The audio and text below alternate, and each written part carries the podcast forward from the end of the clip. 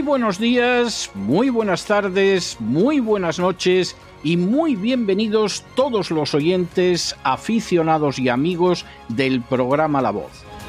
La Voz comienza ahora un nuevo crowdfunding para su décima temporada, la que corresponde a 2023-2024. Lo hace además en unos tiempos en que la libertad está más amenazada que nunca en España, en Hispanoamérica y en el resto del mundo. Una vez más, como en las temporadas anteriores, está en manos de ustedes que la voz deje de emitirse o que por el contrario continúe sus tareas cotidianas.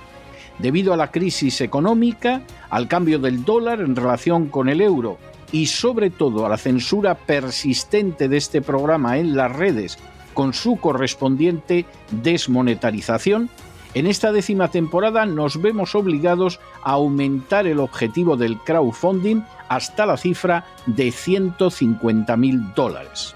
Con esa cantidad, la voz podría cubrir los gastos de hardware, la distribución por Internet del programa, los modestísimos estipendios que recibe el equipo de la voz integrado por ocho personas, así como los gastos generados por la comisión, las recompensas y los gastos de envío relacionados con el crowdfunding.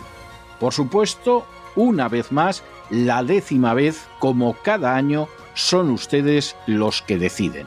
Si creen que merece la pena contribuir a la causa de la verdad, de la libertad y de la justicia, como un aporte tan modesto como puede ser el coste de tres cafés o de dos refrescos, si piensan que merece la pena seguir escuchando día a día la voz, son ustedes más que bienvenidos a la hora de contribuir al nuevo crowdfunding que permitirá que puedan escuchar este programa una temporada más. Muchas gracias por todo. God bless you. Que Dios los bendiga.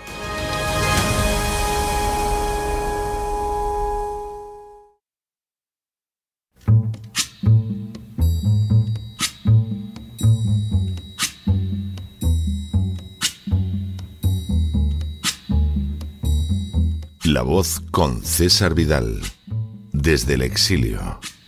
When the night has come and the land is dark and the moon is the only light we'll see. No, I won't be afraid. Oh, I won't be afraid just as long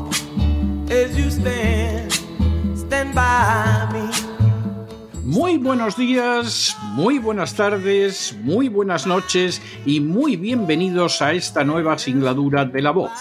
Soy César Vidal, hoy es el jueves 13 de julio de 2023 y me dirijo a los hispanoparlantes situados a uno y otro lado del Atlántico y del Pacífico, y como siempre lo hago desde el exilio. Corría el año 1975 cuando Marruecos, aprovechando la agonía del general Franco, procedió a invadir el Sáhara, un territorio sobre el que no tenía el menor derecho, tal y como había dejado establecido en una clara sentencia el Tribunal Internacional de la Haya.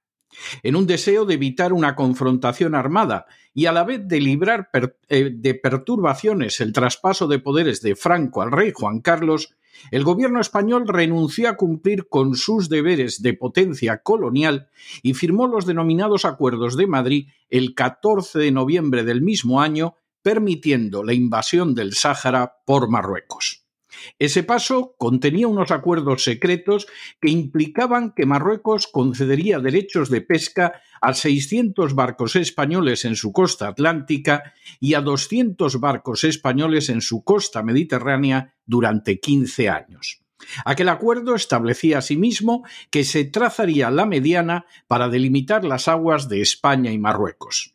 Sin embargo, Marruecos no solo llevó a cabo una invasión genocida en el Sáhara, sino que además incumplió de manera descarada lo pactado.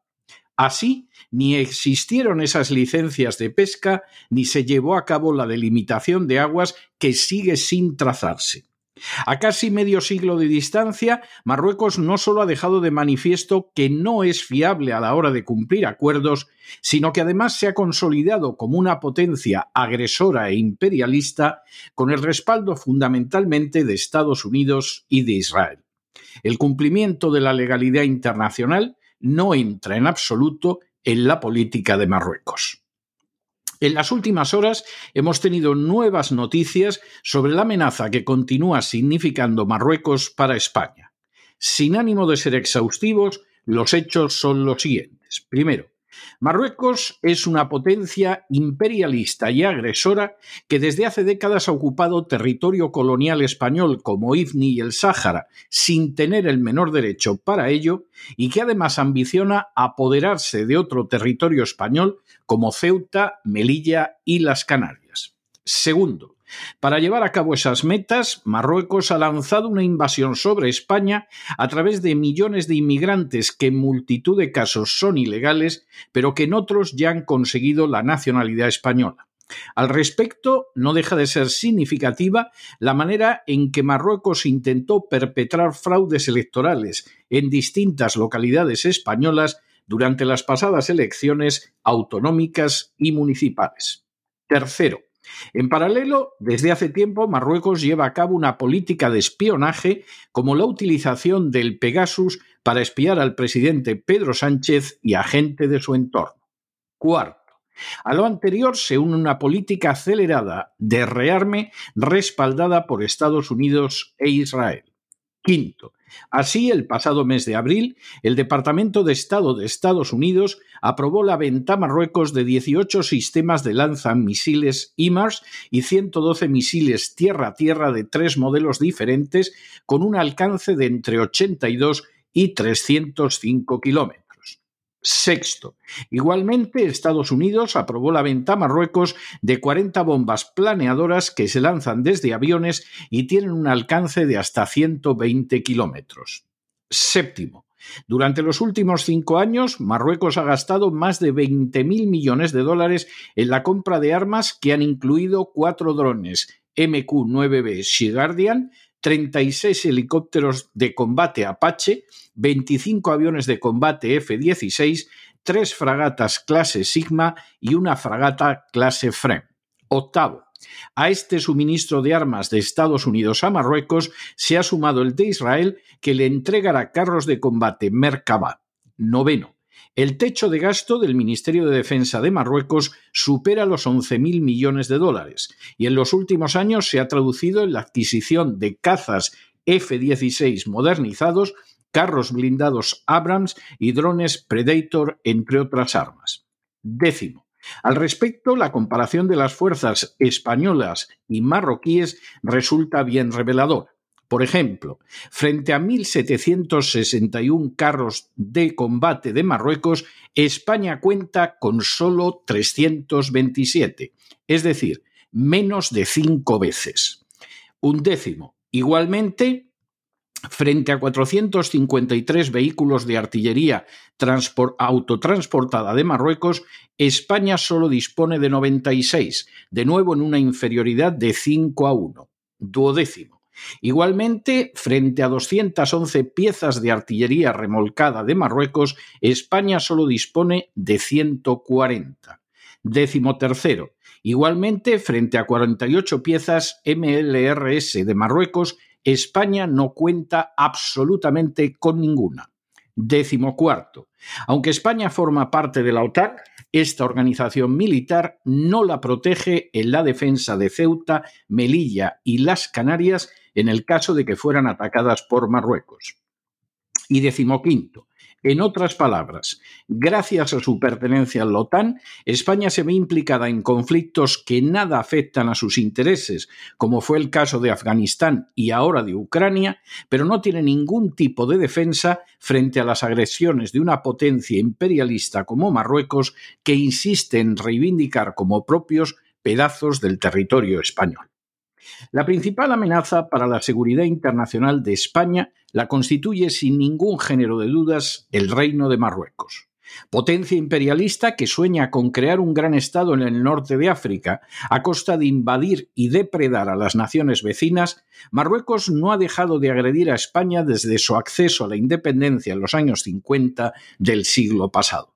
En época de Franco invadió Ifni, una guerra que se ocultó a la opinión pública española y que fue perdida por España, y posteriormente aprovechó la agonía del general para proceder a la invasión del Sáhara, donde sigue practicando un tipo de guerra genocida ante la pasividad de la opinión pública internacional y con el respaldo de Estados Unidos e Israel, que han reconocido la anexión del Sáhara en contra de la legalidad internacional. Sin embargo, no se limita ese panorama, no se limita a ese panorama el mapa de las agresiones marroquíes. Mientras sigue reivindicando Ceuta, Melilla y las Canarias como territorios marroquíes, mientras incumple de manera sistemática los tratados suscritos con España, mientras espía a políticos españoles, mientras soborna a furcias mediáticas, mientras envía por millones a sus súbditos para sentarse en España, mientras aumenta las dimensiones de las Fuerzas Armadas hasta superar ampliamente a las españolas, mientras buena parte del ejército de tierra español está formado por soldados de origen marroquí, y mientras cuenta con el respaldo directo de Estados Unidos e Israel, que no solo arman a Marruecos, sino que además han reconocido su criminal anexión del Sáhara, España, gracias a la acción de los diversos gobiernos de izquierdas y de derechas, está a la intemperie, porque incluso la permanencia en la OTAN no la defiende de las agresiones marroquíes en Ceuta, Melilla y Canarias. Lejos de adoptar una política de firmeza frente a Marruecos, España ha preferido subordinar los intereses nacionales a instancias internacionales que la dejan indefensa. Así, corre un inmenso riesgo de que vuelva a suceder lo que ya pasó en 1975, y es que ante una nueva situación de crisis en España, la vuelva a atacar de la manera más vil y criminal, y esta vez las principales víctimas no serán los saharauis, sino los mismos españoles, porque la OTAN no moverá un solo dedo para ayudar a España. Pero no se dejen llevar por el desánimo o la frustración. Y es que a pesar de que los poderosos muchas veces parecen gigantes, es solo porque se les contempla de rodillas, y ya va siendo hora de ponerse en pie. Mientras tanto, en el tiempo que han necesitado ustedes para escuchar este editorial, la deuda pública española ha aumentado en cerca de 7 millones de euros y una parte no pequeña ha ido a parar a los bolsillos de políticos y furcias mediáticas al servicio de Marruecos en España. Muy buenos días, muy buenas tardes, muy buenas noches. Les ha hablado César Vidal desde el exilio. Que Dios los bendiga.